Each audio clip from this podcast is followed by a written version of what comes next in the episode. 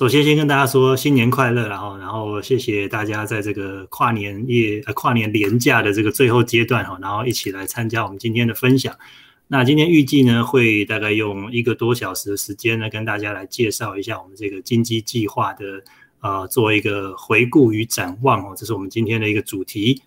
那我先简单自我介绍一下，因为今天蛮多新朋友的，我姓李，李彦庆。那在网络上，大家可以叫我 Julian 或者是朱利安啊，这是我在网络上的笔名。那没错，是用这个小猪铺满的猪哈。那我本身是在做这个呃股市的投资啊，专职投资，从二零零三年到现在，已经也快二十年了。然后啊，也写过一本书，关于投资的入门书。然后现在也不定期会在网络上做一些文章的分享。那这两年也是一个呃因缘际会啊，就是跨入这个教育。理财教育这个领域，然后呢，哦，现在有在对成人成人提供的服务，我把它叫做投资教练。那在这个对儿童哦，现在也很荣幸啊，就前两年跟这个台大叶秉成叶老师合作哦，在他的这个实验教育机构无界塾哦，那我们正在带这个中小学生的理财课程。那其实。呃，不管是对大朋友或小朋友，我觉得做理财这件事情，我们都希望他别呃比较好玩啊，用一种比较有趣的方式来进行哦。所以呃，像我自己的这种教学理念，我就希望用好玩的方式来让，尤其是对小朋友，让孩子觉得哎有这个学习的动机，然后用游戏的方式寓教于乐哦。所以啊，这个也是我们在推广的一个理念。那在实物上呢，就是会结合到今天我们要跟大家分享的这个金鸡计划哦。好，所以这个是大概我个人的一个简单的自我介绍。在开始之前，因为今天这个内容哦跟投资相关啦，我想还是要这个做一个声明哦，做一个 免责的声明。所以今天的内容呢，主要分享的是我个人的一个算是投资的一个实验哦，投资的计划。那它不代表任何形式的投资建议哦。所以今天各位。听了这个分享之后，不管你同意或不同意哈，那在投资上面，呃，第一个你不要预期说这样的投资一定是保证获利的，并没有。然后如果说你要做相关的投资呢，当然我们还是呃，请提醒大家哦，就是盈亏还是要自行负责。那今天的内容大概是这样子，分为几个部分哦。第一个，因为还是有不少新朋友哦，所以。我们等一下会先用几分钟稍微简单介绍呃介绍一下这个计划的内容哦，做个简介。那第二个阶段呢，我们也很开心邀请到两组伙伴来跟我们分享一下，就是他们在做这样的一个呃投资的过程中呢，有什么样的一个收获或什么样的心得。然后呃第三个阶段呢，就是今天的一个算是重点了哈，就是要对过去呢做一个回顾，还有新的一年今年哈二零二二的一个展望。那最后呢，会留一些时间来做一些 Q&A 的问答。OK，这大概是我们今天的一个流程。接下来呢，我们就准备进入今天第一个阶段的内容。哦，简单的来先介绍一下什么叫做呃我们的金鸡计划哦。那这个计划其实最早开始是在二零一九年的暑假。哦，二零一九年的暑假，那那个时候呃。我就带着我的两个小孩哦，那时候他们分别是八岁跟五岁，就大概小学二年级哦。我的大女儿小学二年级的时候，那我就跟这两个孩子讨论，然后跟他们约定，就是说，哎，我们用每年的这个压岁钱哦，然后帮他们来投资，那定期定额去买这个指数的 ETF 哦。所以其实这整个计划执行上的概念很简单哦，就是。用定期定额的方式，然后投资指数 ETF，哦，就这样一句话，其实很简单讲完。那那个时候，我们孩子的这个每年的压岁钱大概就是一万多块哦，所以我就跟孩子讨论说，那呃，我们就是用每个月大概一千块这样的额度来帮他们投资。然后呢，呃，我自己设定了这是一个十年的算是实验哦，投资实验。那我希望在就是到我孩子成年哦，八岁到十八岁之后呢。能够带着他们，就是养成一个呃，算是储蓄，然后投资这样的一个习惯跟观念，然后一起来见证或者说观察这个股市的脉动，甚至于经济的变化，然后在他成年之前帮助他养成这个习惯。那希望在他成年之后呢，他能够延续这样的习惯。哦，那我想这个会对孩子有蛮大的一个帮助。哦，所以这个是最早的一个想法。那呃，开始这个计划，所以最早呢，那个时候我把这个计划称为给孩子的退休计划，因为我自己也做了一个呃试算表一个模型。那就是说，如果孩子能够按照这样的一个想法，然后按部就班的去执行哈，然后到他成年之后，他也能够投入一定的比例储蓄去投资。我想到他退休年龄的时候，这个理财啊，应该说财务这件事情应该不会是他人生太大的困难哦。退休这件事情应该不会是太大的问题哦。所以当初我们是把它叫做给孩子的退休计划。好，然后后来呢，呃，我也跟很多朋友分享。那但是其实，在这个投资的过程里面，有一个蛮蛮重要的核心的概念，就是复利啊。我想今天很多是大部分应该是家长然后成年人，然后爸爸妈妈应该都知道这个复利的概念。那可是事实上，复利这件事情是在呃大概中学，大概要高中的时候的数学课的单元才会介绍到。所以怎么去跟这个呃国小呃甚至幼儿园阶段的孩子谈复利这件事情哦，所以。当时我们用了一个小故事，一个寓言故事哈，可能很多朋友听过，就是这个下金蛋的鸡。哦，那呃，因为今天时间比较有限，我们就不深入讨论了。那如果大家有兴趣的话呢，我们有录了一个这个 YouTube 或 Podcast，在我们的第一集其实就在介绍这个呃复利的这个概念。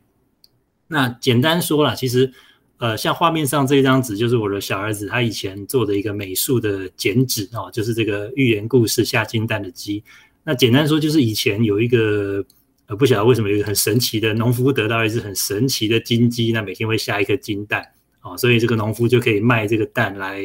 换钱。那但是这个农夫很贪心哦，就有一天诶杀鸡取卵，结果呢就没想到鸡也没了，蛋也没了啊，所以什么都没有了。那如果呃我们后来改编了这个故事，就是如果这个农夫其实他有复利的观念的话，他应该怎么做呢？应该想办法去孵蛋。啊，把这个金鸡看能不能孵出更多的金蛋。好，那如果孵得出来，对不对？如果成功的话，也可能本来一只金鸡变两只金鸡，甚至变三只金鸡，一天就有两颗蛋、三颗蛋。啊，所以基本上这个复利就是一个鸡生蛋、蛋生鸡的概念啊，那就是就是现实生活中就是钱滚钱、利滚利了啊。所以我们也是希望就是说，哎，能够透过刚刚讲投资 ETF 这样的一个工具。然后呢，就好像带孩子在养一只金鸡一样，慢慢把这只鸡啊越养越大，然后以后可以下更多的金蛋啊。所以后来我们就把这个名字，为了方便记忆跟理解，我们就把它改名字叫做金鸡计划啊。那这个也是呃我们在跟很多朋友、家长朋友啊在做分享、在推广的时候会谈到的。那呃不过其实。这个也蛮有趣的哦，就是说，其实，在跟很多朋友，不管是大朋友、小朋友，在分享这个概念的时候啊，大部分的情况其实观念不难懂，但是执行哦，往往是一个呃门槛。就是说，很多人听完之后，哎，对你你说的很简单，也很有道理，可是会不会去做呢？其实，在我们的观察，大部分呃会去执行的人还是相对的少数，大概也许不到百分之十吧。所以，大部分人听完都觉得，哎，这概念很好，可是真正会去。执行的人很少哦，所以从呃去年对二零二一年开始呢，我们就进一步的在推广，也邀请一些亲朋好友开始一起参与这个计划。就是说，如果你确实诶认同这样的观念，也开始在做这样的投资的时候呢，我们想邀请你哦，就是每一季每三个月呢，帮我们把你的投资的状况来做一个记录哦，做一个分享。所以在我们的这个啊，我们有一个网页，我的部落格的网站上面。就跟大家分享说，哎，这个大家现在投资的状况、投资的进度这样子，那我可以把这个链接呢，呃，分享给大家。啊，我们现在有也很开心哦，现在有十几位伙伴哦加入我们这个记录的计划里面，就是我们大概每一季，尤其像啊这两天哦，二零二一年又结束了，所以可能会看到伙伴们陆陆续续在更新这个最近这三个月的一个动态。好，所以这个是我们目前。在推广的一个方向跟概念这样子，我们刚才提到了，就是说我们在自己像我自己哦，我们家的小孩小朋友就是每个月一千块哦，那有些朋友可能每个月是用两千块这样或更多的金额在投资。那后来有一些机会，就是受邀到一些学校啊或者是单位去分享的时候，直接对这些孩子谈说，哎，每个月你存一千块，存两千块哦，其实对他们稍微有一点这个距离感。啊，比较有点距离感，所以我们就换一个方式啊，就是呃，小朋友都蛮喜欢吃零食的哈，然后或吃一些对什么喝，所以我们就想到，哎，这个国民国民美食哈，鸡排，刚刚那个金鸡被 被杀掉，对，做成鸡排，不是，呃，所以我们就举了一个例子，就是说，哎，假设你每天你可能会喝一杯真奶啊，或吃一块鸡排，或吃一个什么零食，如果你今天把这个钱省下来，你不要去吃这个零食了，啊，那我们举了一个例一一个数字了哦，就是。我们举的是比较好记的，是六十六块。假设这个鸡排一块卖六十六块，哦，当然事实上这个在台北 现在可能还还不止哦，可能要七八十块了。我记得我小时候，呃，刚开始的时候，我自己也蛮喜欢吃的哦，才一块好像三十五块而已。所以现在通货膨胀这个很很严重哦。那其实通货膨胀这件事情也是我们在跟孩子讨论的时候很强调一个理财很重要的一个关键哦，就是希望能够打败通膨。好，那我们在分享这个观念呢，就是说，如果呃你每天可以省下三十三块或者六十六块，你不要去吃这些零食，不要吃鸡排，那诶这个钱存下来之后呢，其实是会发生什么事呢？如果我们拿去投资会怎么样呢？啊，那我们来看看这个例子。好，我把它称为这个叫做呃鸡排的复利啊。好，我们来看一下这个画面上呢，有三道式子哦。我们先来看一下最上面这个六十六元。假设每天六十六块钱存下来，然后三百六十五天就是一年啊。那如果累积呢，我们存二十年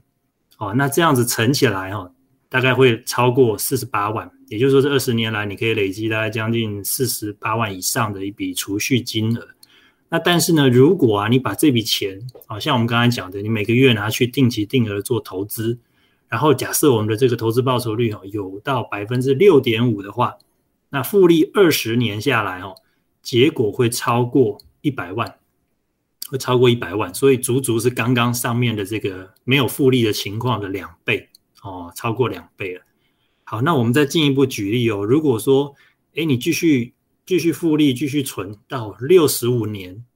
哇，那这个结果差更多哦，是两千三百万哦，时间是三倍以上，可是呢，这个复利的效果哦是二十三倍。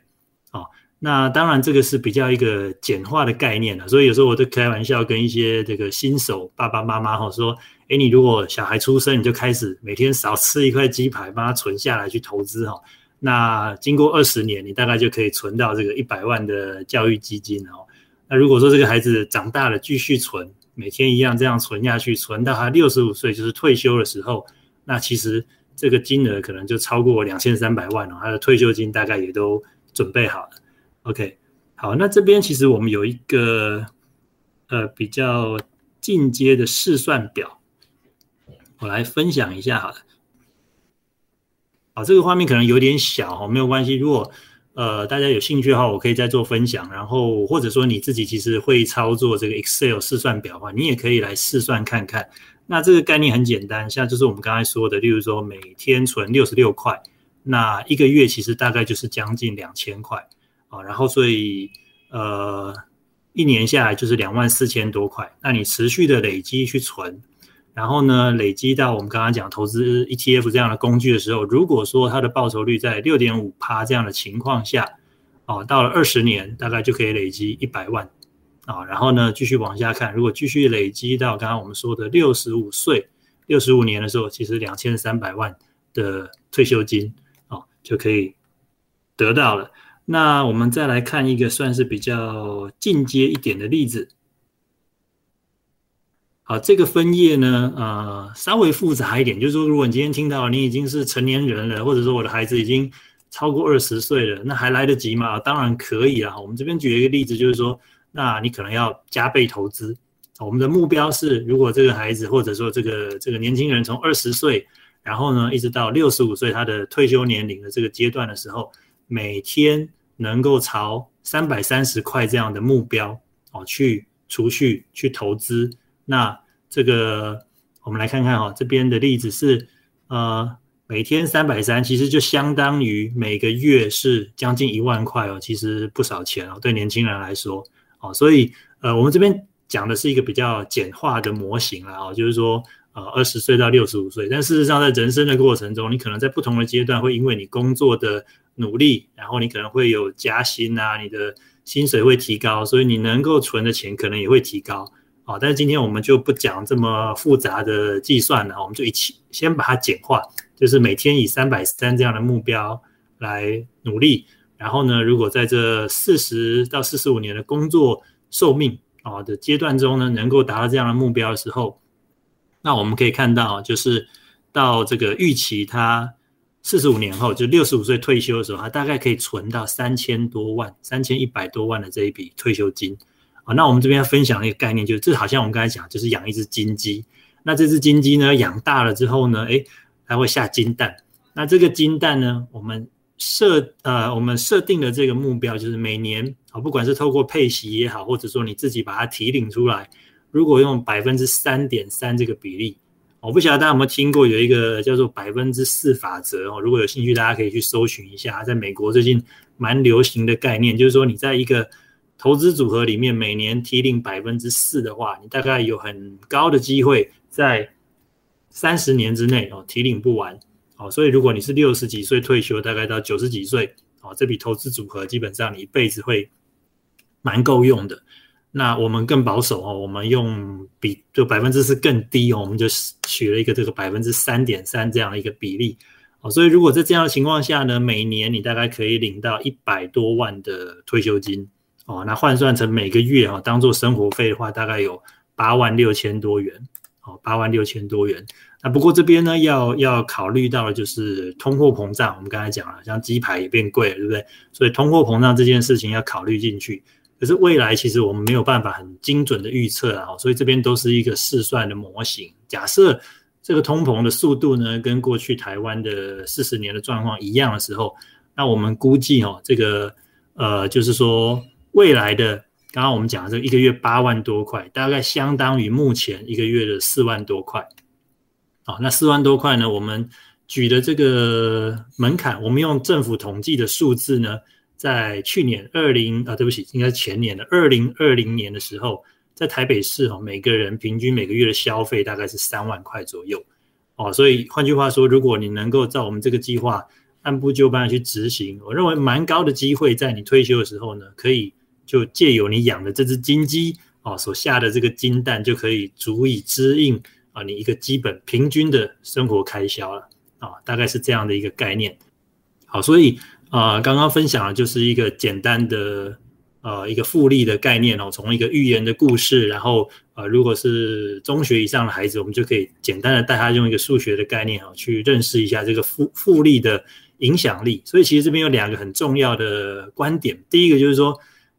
你不要小看这个小钱哦，哪怕是每天三十三块、六十六块这样的小钱，其实累积起来复利的威力其实也是很惊人的。那第二点就是说，你越早开始，对你越有利。你看，如果二十年跟六十年、六十五年这个差距哦，其实是蛮大的哦，一千啊一百万跟两千三百万的差距。所以呢，不要小看小钱的复利的威力，然后及早开始哦，这个是我们在这个。啊，想要强调的、表达的一个重点。好，这张图呢，就是我们的目前的一个进度，然后一个成绩。那我从刚刚讲，从二零一九年的暑假的时候开始哦，然后呃，到前两天刚好二零二一年的尾声哦，封关的时候，我们做了一个记录。那我帮我们的孩子呢，选择的是这个美国的 SP 五百啊的 ETF 跟纳斯达克的 ETF。那呃，如果大家在台湾可能比较耳熟能详的，就是零零五零哦，台湾五十或者零零六二零八也是哦，这就是台湾五十家最大企业的 ETF。那在美国呢，大家可能比较熟悉的就是 SP 五百啊，就是标普五百大企业啊，然后或者是像纳斯达克就比较强调科技股啊，科技类股。那我们提的就是刚刚的用这个每个月大约一千块这样的一个概念哦，去投资。那我们现在呢？这两年半来哈，我们总共帮孩子投入了三万多元哦，三三七二三。然后呢，到目前为止账面上的获利哦，大概是一万两千多块哦，一二一二一。金额虽然不大哦，但是从这个报酬率来看哦，将近百分之三十六啊。我自己是觉得这其实是我蛮满意的，这样就是我觉得这是一个很好的成果哦，在两年半，尤其是考虑到。你其实不用花太多的时间哦，就是我们刚刚提到这个傻傻的每个月就这样去存去存这样子哦，所以我自己觉得这个是蛮蛮好的一个成果。那这边顺带一提啊，就是说你会发现，哎，这个这个金额好像不是不是很刚好，有个有个零头在那边。那因为我自己呃设定的这个投资的方式，我是用手动的下单啊，就是每个月我会找一天，然后帮孩子手动的去买这个盘中的零股。哦，所以我们不是像一般约定好的，你买基金就是定期定额扣一千块啊，或者说跟券商约定，我们是用手动的，所以会有一些零头，也许有时候九百多块，有时候一千出头超过。那另外就是说，我们也有斟酌稍微做一点加码，好像呃前年二零二零年的疫情刚发生的时候，那个时候我们也稍微做了一点加码，我这个等一下会稍微提到。所以这边各位画面上看到的这个金额，可能就是会。不是刚好是一个整数然后，大概原因在这边。那另外呢，呃，有个提到就是说这边买的这个啊美美股的 ETF，事实上我们是在台湾买的。那因为我们家的孩子也不是也没有美国的身份哦，所以没办法开户。那我们是直接在台湾买台湾的这个投信公司发行的这个美股的 ETF 哦，所以不要看到所以这是美股我能买吗？可以哈，在台湾的小朋友，你只要开了证券户，其实也可以买。OK，好，所以。呃，简单到这个地方哈，我们就是介绍一下我们的这个金基计划的一个基本的概念跟目前的一个执行的状况。接下来呢，我们要进行第二个阶段哦，就是邀请我们的伙伴的分享。那今天蛮开心的，就邀请到两组伙伴哦。那有一组伙伴，因为他这个时间上来不及哦，不过他很热心，还是呃帮我们预录了一段这个访谈。那等一下我们来播放给大家。那另外呢，我们先邀请到一位呃伙伴，他是现在应该算上班族哦，是成年人了。那这个是这个一位科技业的正妹哈，这个 Y S Y 小姐，不小心我们在线上，如果有的话，我们邀请她来跟我们做一个简短的分享好吗？Hello，大家好。嗨，Hello，声音有清楚吗？有有有，可以。嗨，新年快乐！新年快乐！Hello，可以先请你帮我们先跟大家简单的自我介绍一下吗？好，大家好，哎，可以叫我 YS，然后我现在是在电子业服务的上班族，工作大概四年半。那投资的话，我是去年二零二一年的三月才刚加入，算是股市小白。哦，二零二一年的三月，OK，所以还不到一年，大概九个月。九个月，OK，OK，那。UYS 可以帮我们分享一下，就是当初你是怎么开始，呃，什么样的动机或什么样的想法，决定开始做这样的一个 E T F 的投资？然后目前大概是怎么样的配置？例如说，你每个月会投资多少钱？什么样的标的可以跟我们聊一下吗？哦，好，哎，我其实是在有结婚跟买房的想法之后，然后才比较正式，就是买房计划，然后还有自己的。每个我是每个月都有在追踪自己的资产市值，算是有了动力才开始接触投资这一块。不然我之前都是把存款就是乖乖的放在定存或者是高利活存。那其实高利的那种活存账户了不起就是一 percent，所以开始有自己比较人生下一阶段的规划了以后，就会希望将存款放在可以绩效更好的地方。然后我目前选的标的是零零五零。那每个月我大概是拨一万到两万块不等。那我自己习惯是，我没有让他有些人是自动定期定额的那个扣缴，我自己是，呃，每个月，然后自己就是还是会看盘自己进场去买。那扣打的话，就是刚刚说的大概一到两万块这样。OK，每个月一到两万买零零五零，然后你也是手动下单。所以你你需要花很多时间看盘吗？还是说你大概什么样的一个习惯？我大概上班前去装水的时候，茶水间先看一次，大概就是刚开盘的时候。然后有空档的话，顶多再看一次。那如果在开会在忙的话，大概就是中午午休的时候再看一次。大概就是两三次左右吧。收盘前会再确认一次。是，OK，所以。呃，不用花太多时间，但是你还是会去关心一下这个行情的变化，就是。对。OK，哎，那可以跟我们聊一下，就是大概目前这呃九个月嘛，这这样的一个成绩大概是怎么样？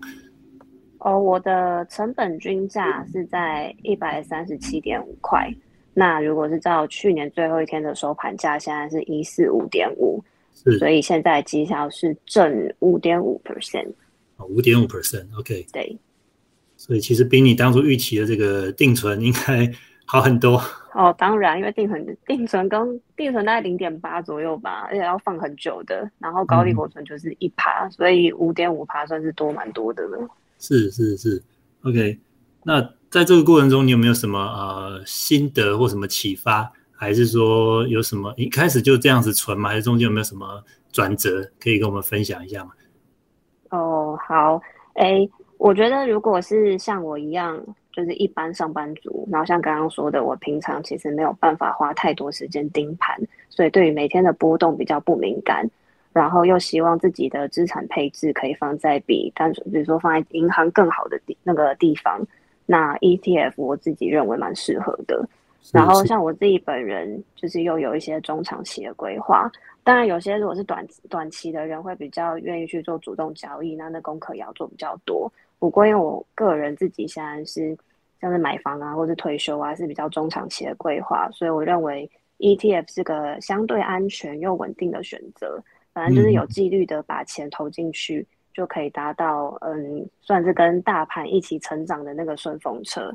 那心情的部分，其实我有遇过一些那个挣扎期，就是我曾经看着我的绩效变负的，它不是 always 都是正值，就有看过变负的。OK，对，然后我的是什么时候嘛？那个那个过程可以大概跟我们分享一下吗？我是三月开始买嘛，然后累积到五月的时候，我的成本均价是一百三十一块。可是，在五月中的时候，就有一阵子零零五零就是狂跌，然后那时候有跌到一百二十一，就是对，所以那个时候我的看到资产是负的，就是心情有一点点受影响，然后我就有一点点想要比照就是各国做法，就是当我我觉得我选的标的是我有信心的，只是它当时的可能那个价格不是我很满意，然后我就想要等它涨回的时候先把它卖掉，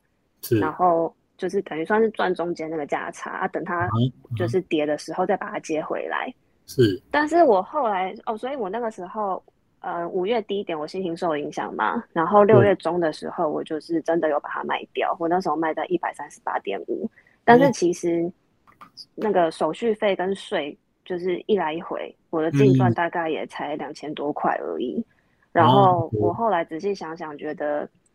这一个对于我当初买零零五零的初衷，因为我本来就是为了中长期的投资用的，我这个行为其实是有点就是违背我的初衷。嗯嗯嗯，所以我之后才又乖乖的 再把它重新买回，然后下半年就是开始真的比较纪律的，每个月就是固定拨扣打进去买，这样。嗯嗯，OK。所以那时候等于说，呃，想要尝试主动操作，就是看到这个资产下跌有受影响。但是又发现好像卖掉了，诶，获利价差也没有很多，然后又要花蛮多心思去去关注这样子。对啊，其实就跟嗯嗯，就是跟初衷完全不一样。然后后来觉得应该就是要对大盘还有我自己选择的标的要有信心，然后要相信时间会带来绩效。嗯嗯嗯，OK OK，好，了解，谢谢。哎，那最后可以。啊，因为我想今天也有很多是可能是在上班工作的朋友啊参与。今天第一次我们听到我们的计划，可不可以简单的用一两句话帮我们总结一下一些建议或鼓励给我们大家？好，呃，我觉得用我自己的经验，就是我觉得拟定好生活目标，就是不管是想要买房、买车，甚至是比较长期的退休，就是有了很明确的目标，就会有动力去思考要怎么样增加自己的资产限值。然后接下来就找找到适合自己的方法跟标的，然后重点真的是要持之以恒。那投资一定是可以看到绩效的。我也是这样子在 勉励我自己。对，OK，好，谢谢谢谢，OK，然后也祝福你。好，谢谢 YS 的分享哦，新年快乐，谢谢。刚刚谢谢哦，YS 给我们的分享。那我觉得，哎，其实他的经验蛮蛮宝贵的哦，因为我们。啊，等一下，大概我也会聊一下，我们自己有遇到类似的过程哦。那我觉得能够坚持下去，这点其实真的蛮重要的所以常常每次这个市场回档下跌的时候，我都说这个是啊考验信仰、考验信心的时刻哦。OK，好，那今天呢，我们还有另外一组哦，是一对父子档。那不过因为时间的关系，他们来不及参与线上的分享。不过他有帮我们预录了一段这个呃内容哦，所以我想呃，我在这边也分享一下我们这个短短的有八分钟的一个他们的分享，来跟大家呃交流一下。嗨，大家好啊！今天很荣幸哦，邀请到两位伙伴来跟我们分享一下他们在这个投资 ETF 的一个经验哦。那我们今天邀请到的是一对父子档，那我们欢迎光爸跟乐乐，来，光爸跟乐乐跟我们大家打个招呼，简单自我介绍一下，好吧？我是光爸，我有一两个小孩，一个是四年级的乐乐，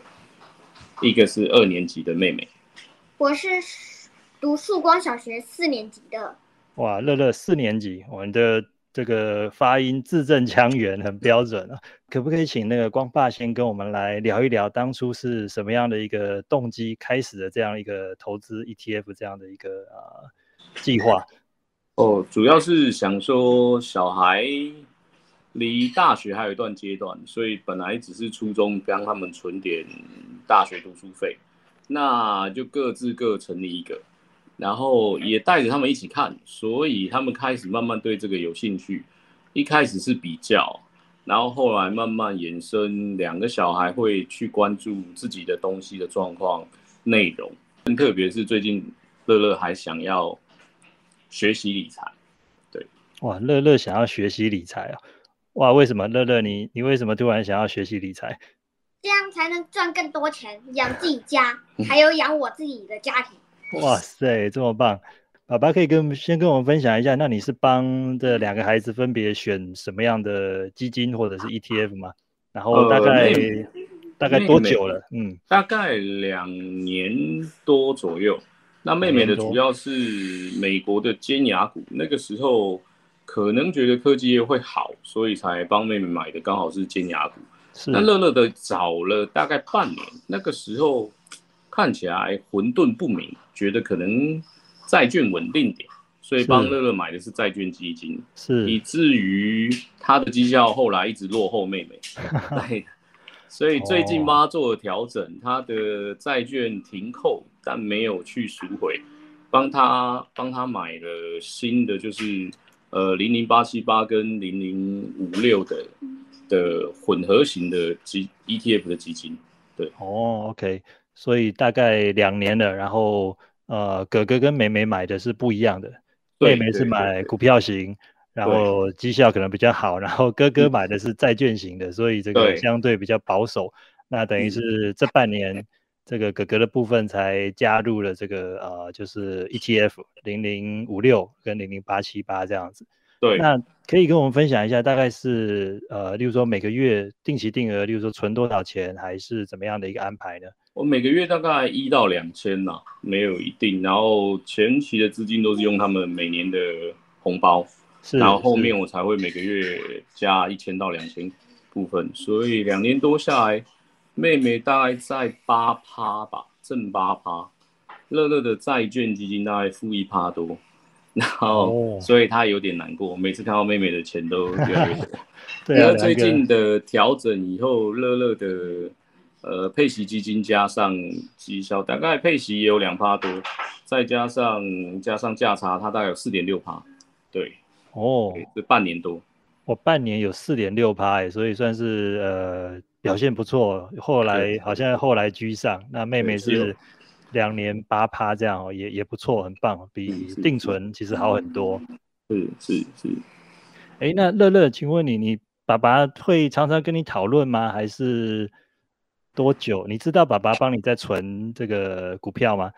知道啊。知道。那你有什么感觉？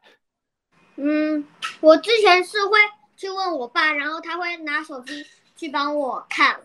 这样我也可以看。可是我现在有一点。那个功课上有一点忙，所以最近都没怎么在看了。哦，功课有一点忙，那之前会常常看吗？嗯，常常都是我跟我爸睡觉的时候看的。哦，睡觉前我们会讨论一下，然后分享一下，然后跟他比对状况，然后也告诉他说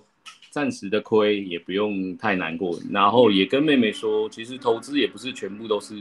赚钱，是不完全是。一定都亏钱，而是。你投资的呃标的分散性够，其实长远来说，长期来说啦，主要是。希望他们能够持续跟长久，而且我告诉都帮他们标注是。大学，所以他们离大学都还有一段时间。对哦，就是。以这个大学的教育基金为目标。长期的投资，对，所以短期的这个亏损，呃，说不定是一个，反而是一个好的买点，好的加码点，对，是是是，哇，这个很棒，哎，我我其实听到这个乐乐自己说想要学理财，这个我还蛮感动的。我觉得在这里面，其中我可以增长知识，也学得很快乐，因为是我自己想要去学。哦，自己想要去学，对，哦，很棒哎。爸爸有没有什么那个特别的教养的 people 可以跟我分享一下？从小我带他看一套那个儿童理财的书嘛，那那套那一套书从个人的财务一直讲到国家的，所以他大概对于个人的想要、必要、需要，他能够去在每次的时候他会去分辨。那这礼拜他提要学理财的时候，我们从那个朱老师之前有 PO 的，就是那个。四象限嘛，工作四象限，然后我有象限，对，那我有跟他聊，就是专业人员、一般工作人人员的差别，然后怎么用系统跟资金在企业家跟资本家的状况，然后再大家看现金流量表跟资产负债表，用最简单他能懂的状况去画大小跟是，所以我也是想说借由这样的方式啊，让他们有一些。好的种子能够提前被埋下，对，是是是，OK，哇，所以其实家长的这个引导跟用心还是蛮重要的。可不可以请爸爸或乐乐最后给我们简单的一两句话来总结一下，呃，给大家的建议？因为我们今天我们可能有很多的家长啊或者孩子，哎，第一次听到我们这样的一个计划，那可不可以简单跟我们做一些分享或者鼓励？这样，其实就我来说啦，我觉得。呃，钱的一个累积，让小孩有所感感觉的话，其实是一个很不错，而且这个过程中，我觉得有得到很多超我想象的效益啊，我觉得是蛮特别的。那我也觉得这些都在学校没有被很明确的教导，如果能够平常就带着小孩一点一点做的话，我觉得，嗯，我我也很期待这个种子以后会发展到是状况，对对对。甚至我也告诉他房贷的 流程了，对，所以，OK，所以，所以他对于好债坏债，他也大概有去理解，对是是是，对。那你有什么想要送给大家的话？我想说，其实小孩是可以从一些喜欢的科目里面去找到乐趣，喜欢上之后，他就会自然而然的就会学好，就会自己去逼自己去学习，对，对吧？嗯。所以这个理财有趣吗？很有趣。嗯，所以爸爸的陪伴很重要，对不对？跟你一起学习。父母的陪伴是最重要的。是，你讲话真是太标准了，我都学不来的。好，那今天就先介绍到这边。好，谢谢光爸，谢谢乐乐，拜拜。嗯，刚刚谢谢两组伙伴啊，谢谢 YS 跟这个光爸还有乐乐帮我们预录的这个分享。那到这个阶段呢，啊，我们接下来要做的就是回顾跟展望的部分。好，那这个部分我想直接用这个图形的方式哈，来跟大家分享，可能会比较容易理解哦。所以，请让我分享一下我的画面。啊，我自己习惯用的哦，是一个叫做这个 Trading View 的一个网站，它是免费的。不过大家。呃，可以用你自己习惯的，其实有很多这种所谓技术线图的网站哈，网络上有很多，那包括像什么雅虎啊，或者什么呃聚亨网，或者是其实如果你有开股票证券户的话，其实都会有呃券商提供的这种所谓的看盘软体，那里面通常也会有这种技术线型的呃工具。好，我现在画面上是这个 Trading View 这个网站哦，然后我们看到这个是呃零零五零。零零五零就刚刚我们 YS 介绍，可能大家也比较熟悉的这个啊 ETF。那呃，我现在切换画面上这条黑色的线哦，大家可以看到我的游标吗？好，那跟大家介绍，先分享一下哈，因为也许不是每个朋友都很熟悉这样的线图哦。那我们现在切换的那个这个叫做月线图，就是它是以每个月为单位，所以呢，在画面上每一个月哈，它会用这个收盘每个月最后一天的收盘的价位来记录。那所以我们看到这每一个点就代表每一个月的收盘价，那把它连接起来，就可以看到我们现在画面上这条黑色的线图哦，这个就是一个基本的。呃，线图的表示方式。好，那今天在这边跟大家介绍另外一个工具哦，呃，它叫英文叫做 MA（Moving Average） 哦，中文通常我们叫做移动平均线哦。那我们把它稍微秀出来让大家看一下。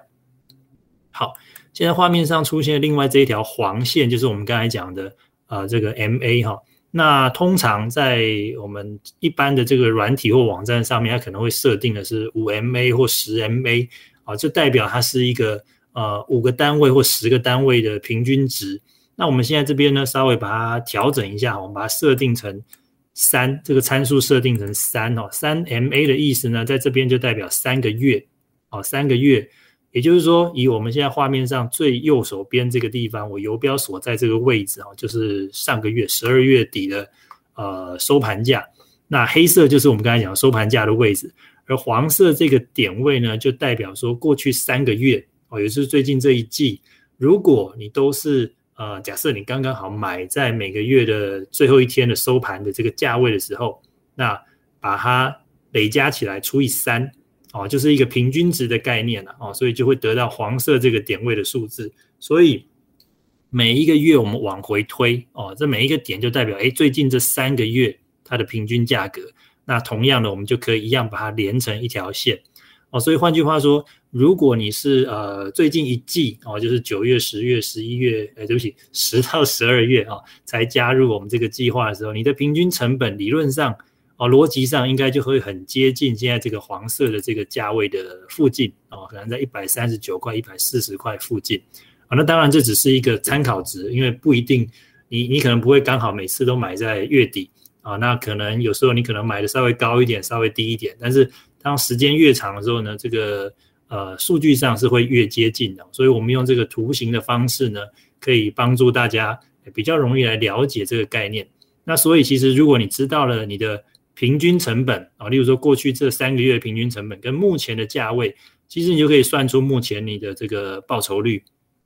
啊，就可以去计算。那我蛮喜欢 Trading View 这个网站，是它一个蛮方便的小工具哦。你在旁边这边稍微拉一下，它就可以帮你算出来哦。像如果你是最近三个月的这个目前大概报酬率可能将近有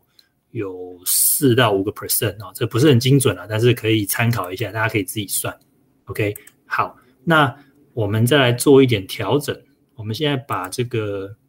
参数呢，把它调整成六个月，也就是半年哈。然后我们来看一下，刚刚我说我们帮我们家的小朋友买的这个美国的 SP 五百的 ETF。好，现在我们切换到了这个就是美国 SP 五百的 ETF 啊，在台湾买的，我们帮小朋友买的。那我们刚才提到，我们是从二零一九年的暑假哦，所以大概是在这个位置，我现在游标所在的这个位置开始买的。那黄色这条线呢，我们现在设定成六个月，也就是半年的时间哈。所以，我们从一九年这边呢开始存存存存到一九年底、二零年初的时候，基本上黄色就代表我们过去半年来的成本的位置。所以，其实你会发现这半年来大概都是赚钱的哦。黄色线就代表我们过去六个月的成本，然后呃黑色线代表目前的价位。那后来发生了什么事，大家都知道了，就是疫情。二零二零年的这个第一季的时候，这个疫情爆发了，所以股价呢就开始下跌，跌到我们的这个成本区了。二月份的时候，然后呢，甚至于到三月份、四月份的时候，就跌破了我们的成本区，而且差蛮多的哈。现在画面上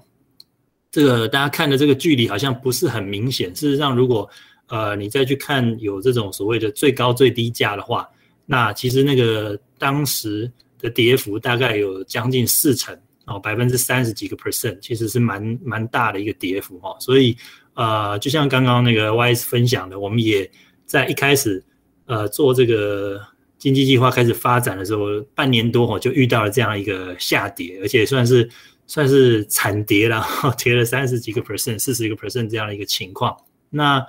呃，其实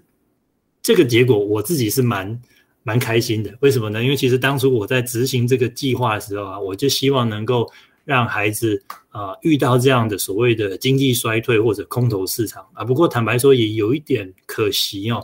可惜的地方在于，就是说孩子还蛮小的，那时候还国小，所以感觉可能没有那么深刻。那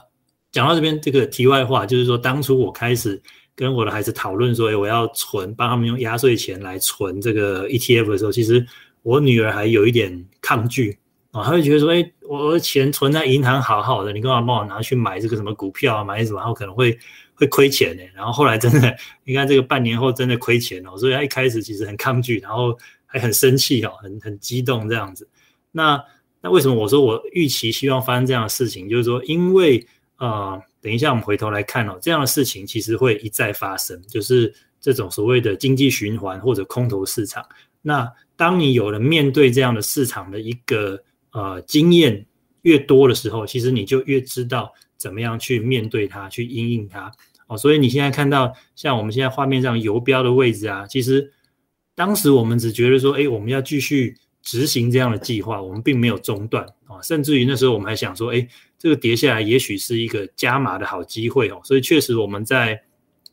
疫情就是二零二零年的三四月这边小小的做了一点加码。哦，那后来。呃，也很幸运啊，真的是很幸运，就是我们也没有想到说，哎，后来竟然市场反弹这么快哦，到八月份其实就创新高了，然后又经过一番整理哦，然后其实又继续往上涨，然后到经过了去年二零二一年一整年，你会看到哇，这股市基本上就一直往上哦，非常欢乐的一年，所以这个也是我们始料未及的，没有想到说这个市场反应会这么的呃乐观这样子哦，尤尤其是这个疫情到现在，其实在真实生活中，我们都还在还在担心，还在延烧这样，但是但是这个市场的反应已经提前发酵了。刚刚我是用半年线，就是这黄色代表六个月哦，我这边应该要切换一下，切换到我们现在的状况，就是呃，看一下，刚好两年半哦，所以三十个月。我会发现，如果三十个月的角度来看的时候，哎，这一条黄色的平均线哦，又更更平缓了。哦所以这个我们可以稍微抓一下，计算一下这个缺口，就是我们目前账面上的获利的空间哦，大概呃二二十几个 percent，将三十三将近三十个 percent 啊。哦，不过因为可能我们有加码，还有买了一些点位，不一定是在每个月的收盘价哦，所以呃，我们刚刚之前分享的那个图表，大概事实上有将近四十个 percent 哦，这两年光 SP 五百的部分将近四十个 percent。好，那在这边我想要再多做一点回顾哦，就是啊，因为现在这个画面我切换一下，因为这个台湾发行的这个 SP 五百呢，只有二零一六年到现在的历史。那现在请让我切换到这个本尊啊，真正美国 SP 五百指数的本尊，它的历史比较悠久，我们来看一下。然后我们这边用一个。设定成一个二十四月平均值的参数，好，就是两年哦，可能大家比较容易理解。所以现在黑色这条线就代表每个月的股价，那黄色这条线呢，就代表回推二十四个月的一个平均成本啊，或者是过去两年，如果你是呃以两年这样一个单位来来呃存股衡量的时候，大概就是两年的一个成本。好，那我们再回推来看的时候啊，你会发现。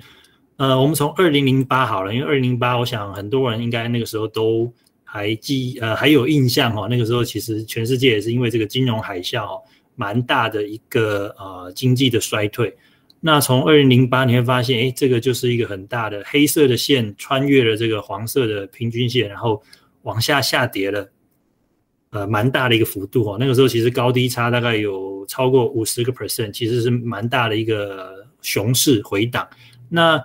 那你会发现，这个时候时间其实蛮长的，大概有一年多的时间哦，零八到零九，然后才触底反弹，慢慢回升。所以如果在那个时候呢，你也是继续往下去，呃，就是做这种持续投资的动作的话，你会发现你的成本就会像这条黄色的线一样，慢慢的往下降，往下摊平，然后一直等到哎，也许一年后、两年后经济复苏之后啊，哎，你会发现黑色这条线就是股价又重新。回到这个上涨的轨道之后呢，哎，你又开始赚钱了。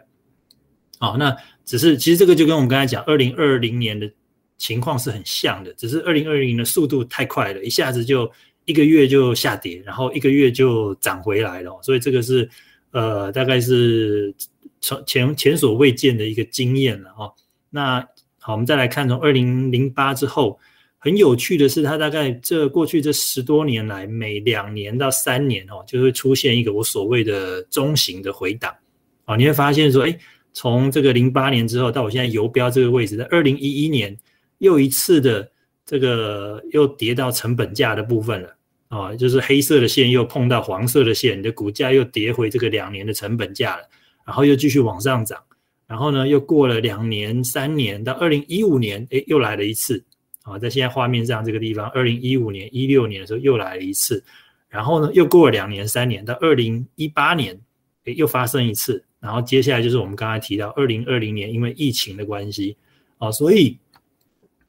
对不起，好，所以呢，其实呃，这样的一个股市波动，其实就是家常便饭了。我们在你可以有兴趣的朋友，等一下你可以再花时间哈，自己在看回溯更久以前的历史，例如说。呃，在更早之前，在这个两千年那时候有一个网络泡沫，那你会发现也是同样的情况哈。这个黑色的线跌破了两年的成本，然后一直往下，那一次时间就真的比较久了，大概花了三年的时间，才又重新的回到这个呃成本区啊，重新恢复这个涨势。那所以呃，借由这样一个简短的回顾哈，我想要分享就是说，那对于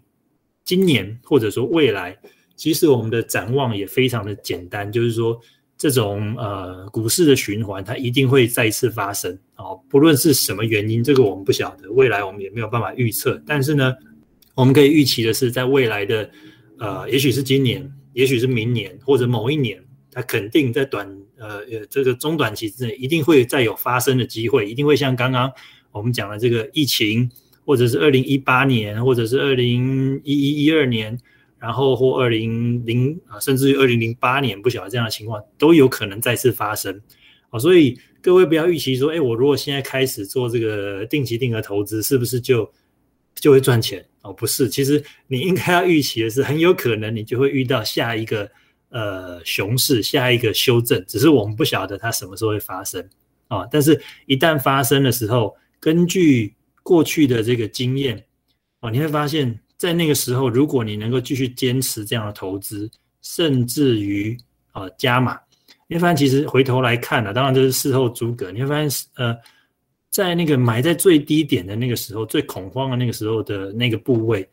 现在回头来看，其实是获利最大的那个部位啊，因为你等于是买在最低，然后涨上去了啊，所以呃，这个就是我刚才讲，就是说我希望。这样的呃，这样的事情应该会在未来一直在重复，而我希望我的孩子能够在年轻的时候慢慢累积这样的经验，他们知道怎么样去面对、去克服或者去因应这样的熊市，然后能够坚持这样的一个投资的时候，我想未来呃可以去达到我们刚刚期望的这个就是退休的一个目标哈，我想是有很高的一个达成几率的。OK，所以。呃，以我刚刚分享的是一个从一个被动投资，所谓被动投资就是我们讲的这个定期定额，然后就是稳定的加呃稳定的投资买进这样的方式。那当然了，如果说呃，因为有一些朋友常常问说，如果那是小朋友啊，那如果我是大人的，我可不可以有什么方式提高我的绩效，提高我的报酬率？那就是我刚才提到，就是说你可以在这种比较中大型的回档哦，也许是。呃，有三十趴、四十趴以上这样的一个大型的熊市下跌的时候，你可以斟酌你的资金去做加码的动作。不过这个就比较属于这个，我们可能如果大家有研究基金的话，就是所谓的不定期不定额，基本上它就是一个主动投资啊，因为你要主动去判断说什么时候我要做这个加码的动作，这样子，其实有点像刚刚。呃，Y S 讲的就是说我可能哎，每天或每个月我会观察一下它有没有下跌哦。那只是从一个比较长的角度的，其实不管长或短，其实你都可以用类似这样的工具或方法哦。你可以等到说它跌回一个你设定的一个平均价位的时候哦。所以如果有一天假设哎，我们这个黑色的股价又跌回黄色的这个两年的平均值的时候，哎，那个时候就表示说哎，这两年参与的人他的平均价位好像在这个附近。啊。那如果你的你的这两年闲置资金的话，也许你就是一个可以评估啊进场或甚至于所谓做一个主动投资啊不定期不定额这样一个加码的机会。那这个部分呢，呃，我们也要强调一下，就是它不是不是必要的。哦，就是我们对在对孩子的这个引导上面呢，基本上还是偏向以被动投资，就是定期定额方式为主。那这个主动的不定期不定额的加码是非必要的哦。你你行有余力或者你有时间关注的时候可以做，但是如果你没有，其实不做它也没有关系。OK，好，大概是这样子。那所以其实。我觉得蛮鼓励大家哈，要为什么要及早这么早开始？有人常常会问我说：“你这么早就要跟孩子谈退休这件事情？”因为从这个图我们会发现到，其实这个这个股市的循环，它会一而再再而三的发生，而且我们没有办法预期说下一次发生的时候，它需要多久的时间来恢复哦？也许是三年，也许是两年，也许是像呃二零二零年疫情的时候，一个月就恢复了，我们不晓得啊。那所以对于年轻朋友，尤其是小朋友来说，时间就是他们最大的一个资产哈，所以他们有这个耐心，有这个时间可以去熬过、经历过这样的一个股市的波动哦。所以这个是呃，我们借由这样的一个图形呢，来对于过去哦做了一个简单的回顾，那也包括对于未来一个展望啊，就是说呃，很有可能在某个时间点。某个原因就会发生一次的回档，但是在那个时候呢，诶，希望大家都能够坚定这样的呃信仰跟信心，哈，持续的来执行这样的一个被动投资的计划。好，那接下来呢，最后就呃进入我们的 Q&A 的阶段，哈。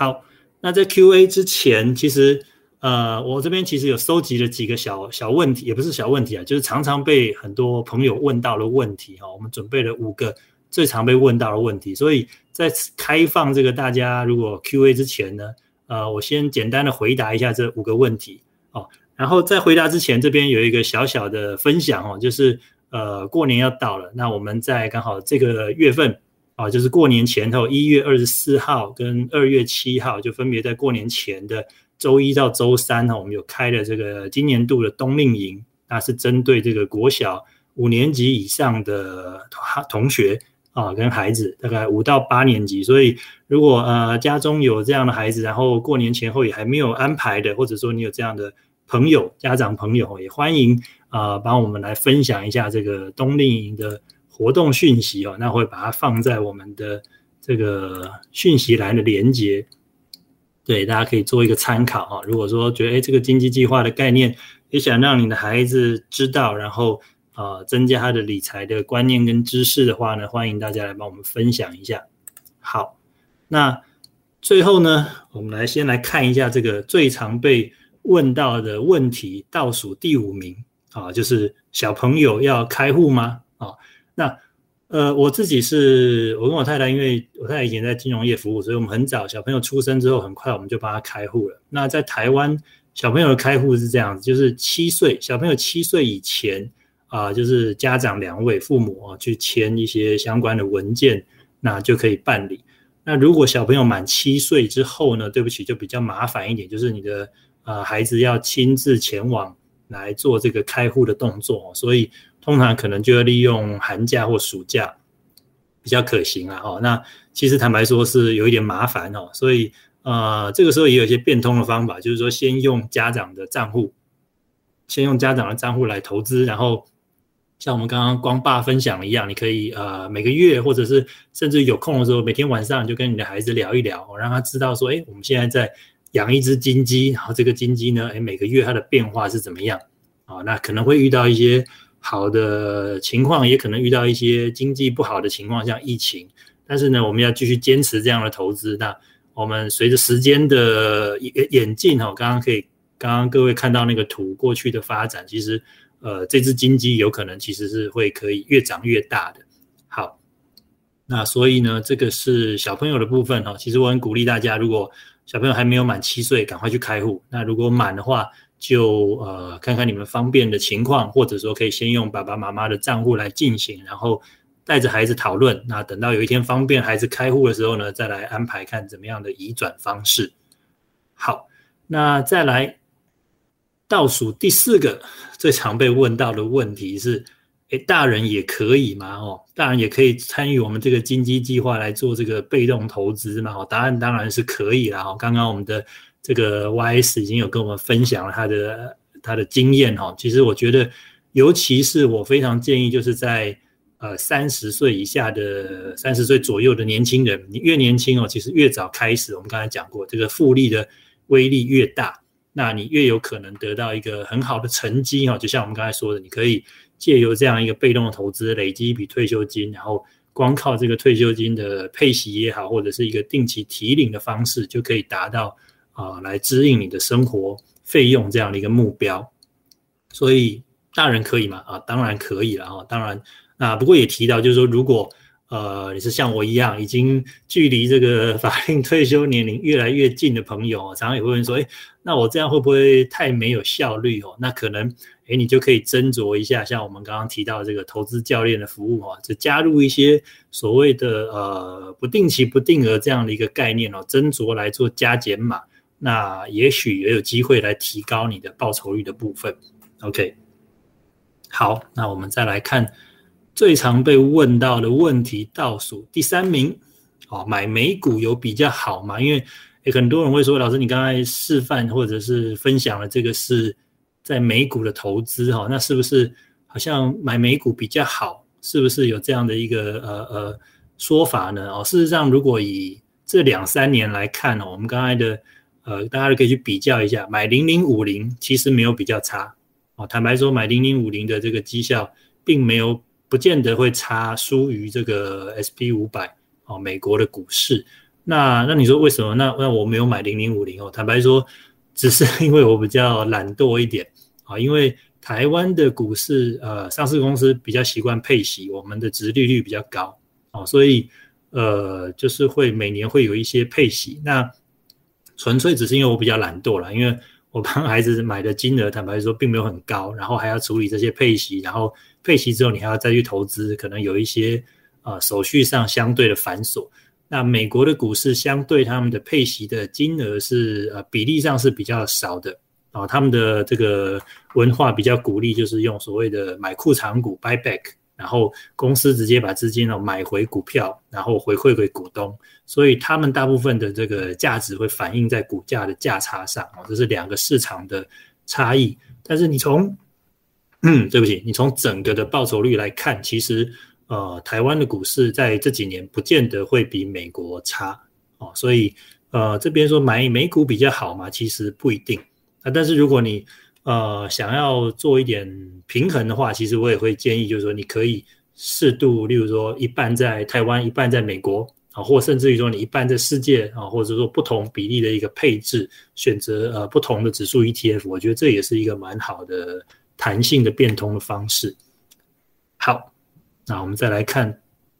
最常被问到倒数第二名，要不要退场？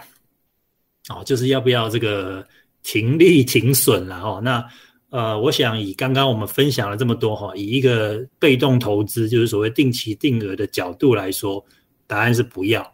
啊，因为刚刚讲了，你可能在这个市场最恐慌下跌的时候，其实。事后来看啊，事后来看都是最好的买点哦，所以如果你在那个时候退场，有可能就是呃错过了最好的时机，而且你这笔钱你可能也不知道要怎么去运用或者怎么样找更好的标的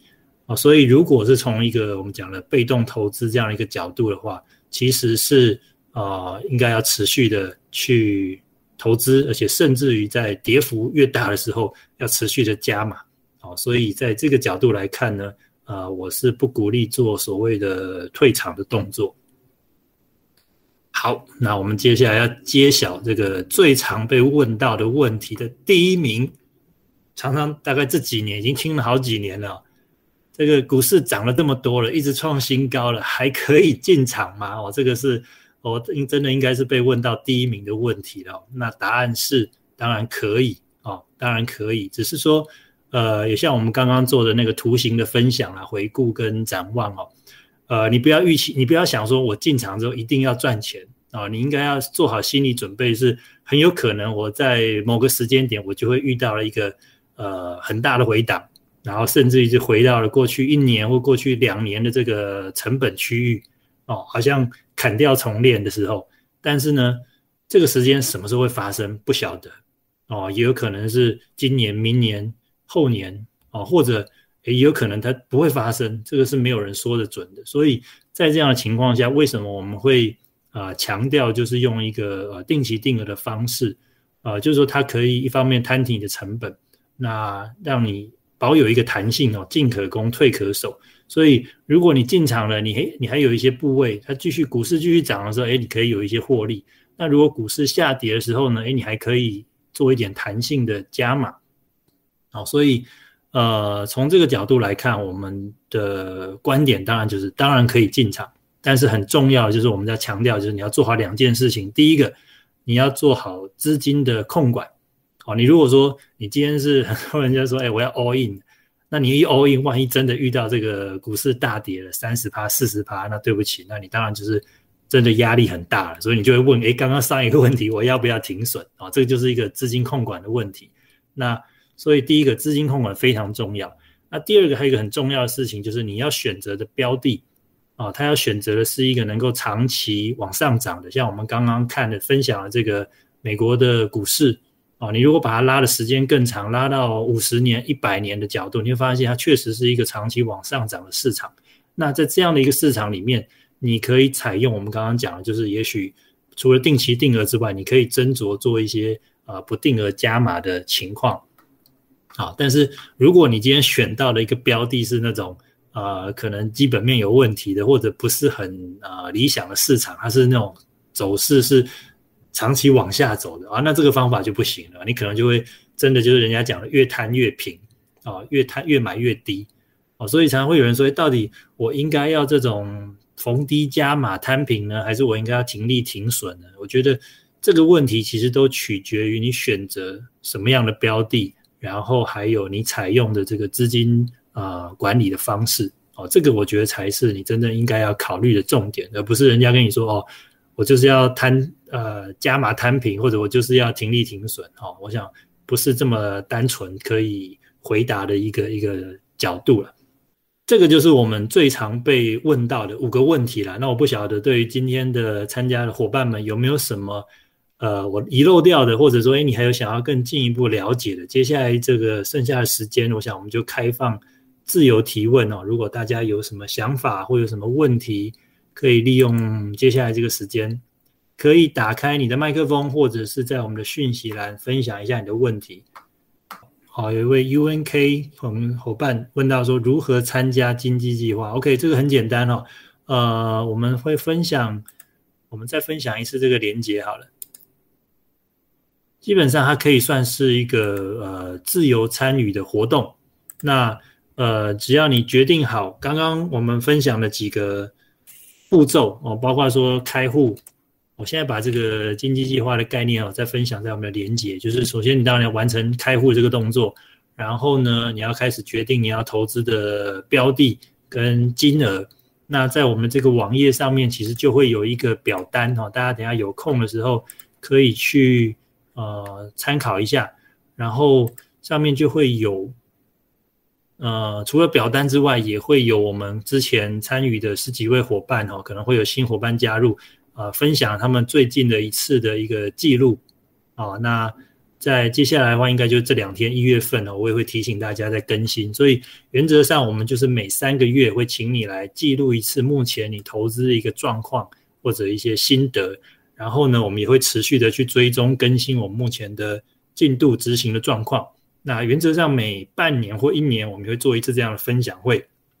啊，跟大家做一个 update 的回顾啊、展望啊，很可以根据啊当时大家关心的一些啊消息来做分享。像今年，坦白说，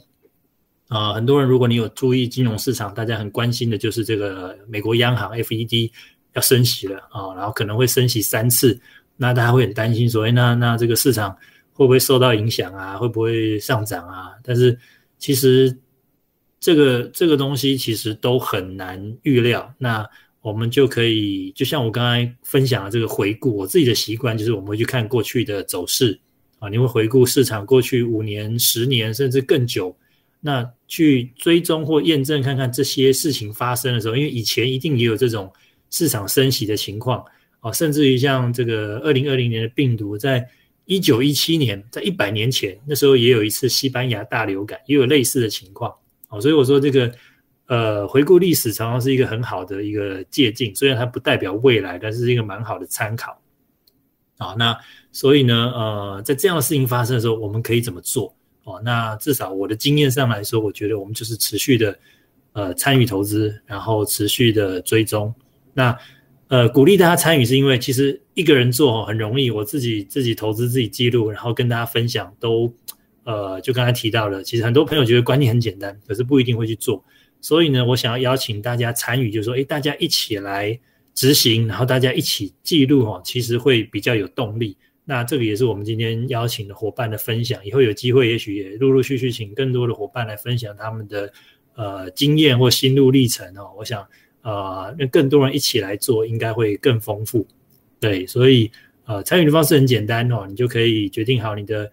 开户，然后投资的标的、投资的金额，然后呢，就欢迎你每个每一季啊来帮我们追踪跟记录。那有任何问题也都可以跟我们来分享跟交流。大概是这个样子。好，谢谢你的提问哦。那不晓得对今天的部分，还有没有什么想要了解或者还没有回答到的部分？我们可以再把握最后的这个时间。